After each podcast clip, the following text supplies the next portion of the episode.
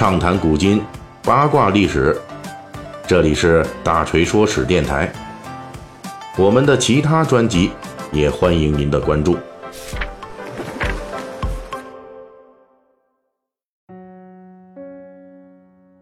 明天是九月二十四日，我国传统的中秋节。目前呢，历史学界的观点是，中秋节的形成是在唐宋时期，属于一般性的节日。中秋节的鼎盛期则完成于明清，其在节日民俗中的地位得以显著的上升，成为公众性的大节庆之日。正所谓“海上生明月，天涯共此时”。从古至今，月亮对于中华民族来说有着太多太多的意义。在八月十五月圆到来之际，我们就跟大家一同探讨咱们现在中秋节的赏月习俗是怎么来的。中秋节的赏月传统，实际是古代先秦时期西月传统的延续。啊，夕阳的夕，西月。所谓的西月，就是古代君王组织的祭月仪式。按照这个古典的著作《国语》的说法，古代的先王获得天下之后，就会尊崇上天和日月。这种祭祀实际是用祭祀上天和日月的形式来要求百姓尊崇君王自己。相当于君王借着祭祀太阳和月亮的方式，向百姓宣告：“朕代表太阳，朕代表月亮来统治你们。”按照周礼的说法，这个西月要在秋分举行，而且方向是祭日于东，祭月于西。由于这个西月传统能够某种程度上增加封建王朝的统治合法性，因此西月仪式作为我国古代历朝历代的官方传统，一直延续到清代。现在咱们北京阜成门外的月坛公园，这里边就有明清时期的月坛的遗迹。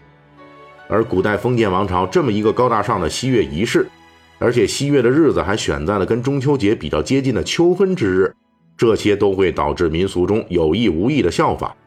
因此可以说，古代统治阶级举行的西月活动，对民间形成中秋节赏月习俗有较大影响。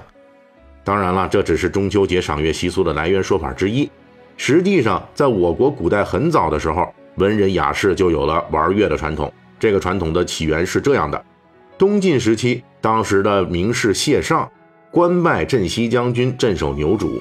他一日偶然在月夜泛舟于江上，结果意外听到有人在临近的船上咏诗讽刺自己。虽然对方歌咏的是讽刺自己的诗歌，但是呢，诗歌本身质量却很高。谢尚听了以后，不但不生气，反而大为赞赏对方的才气，于是邀请那个讽刺者过船一叙。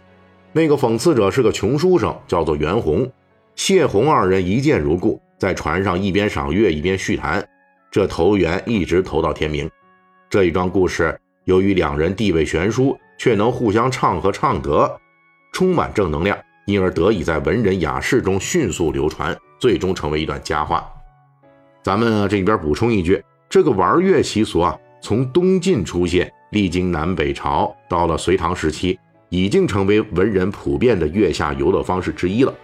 但是这个时候的玩月还没有确定在八月十五，但是它已经逐步靠拢到农历每个月的十五前后了。原因只有一个，每月十五那一天，这月亮最大最圆，在这一天进行玩月，那最舒服。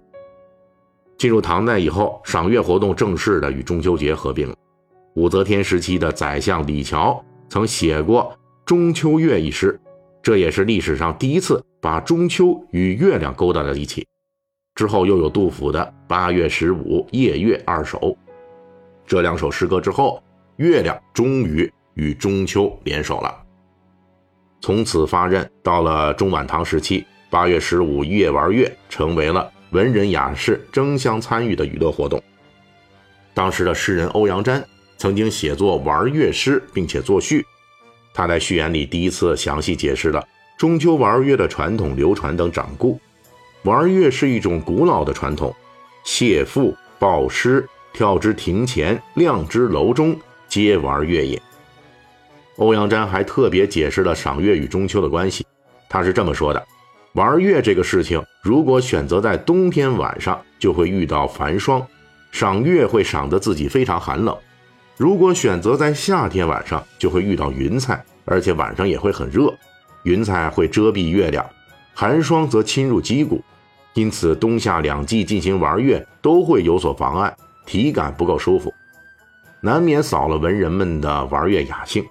因此，从可操作性角度来说，秋天赏月比较好，而且秋天的月亮最大、最圆、最美的时候，也是中秋莫属。欧阳詹对中秋赏月的解释，可以说是当时唐朝文人墨客对中秋赏月活动追捧的最详细解释。欧阳詹之后，白居易、刘禹锡、元稹、徐宁、皮日休等人都纷纷加入了中秋夜赏月歌咏大军。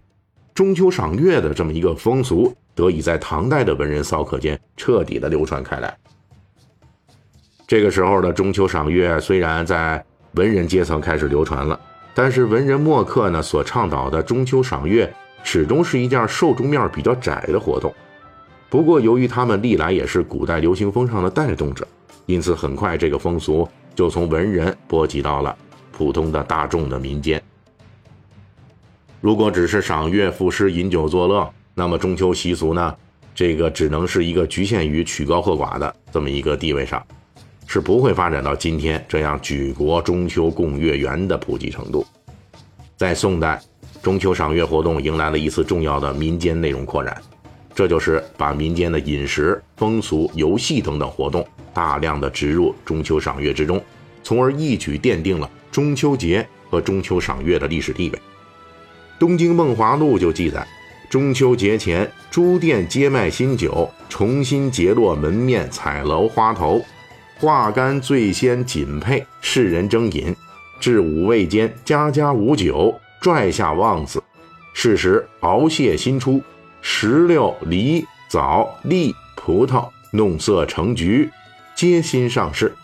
中秋夜，贵家结饰台榭，民间征战酒楼玩乐。丝黄鼎沸，近内廷居民夜深遥闻生鱼之声，宛若去外。闾里儿童连宵嬉戏，是夜市骈田，至于通晓。您瞧瞧这热闹去啊！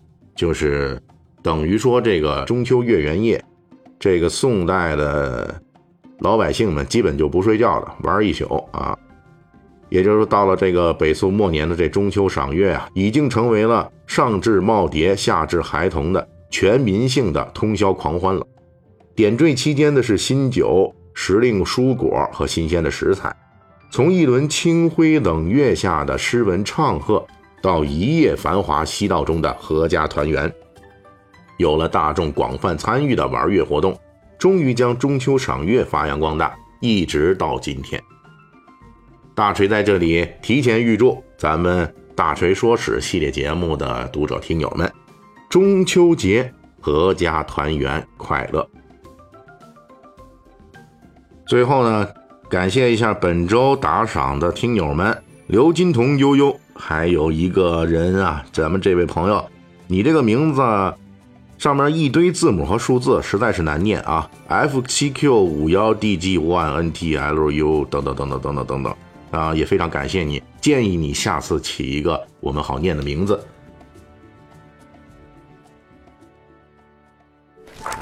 本期大锤就跟您聊到这儿，喜欢听您可以给我打个赏。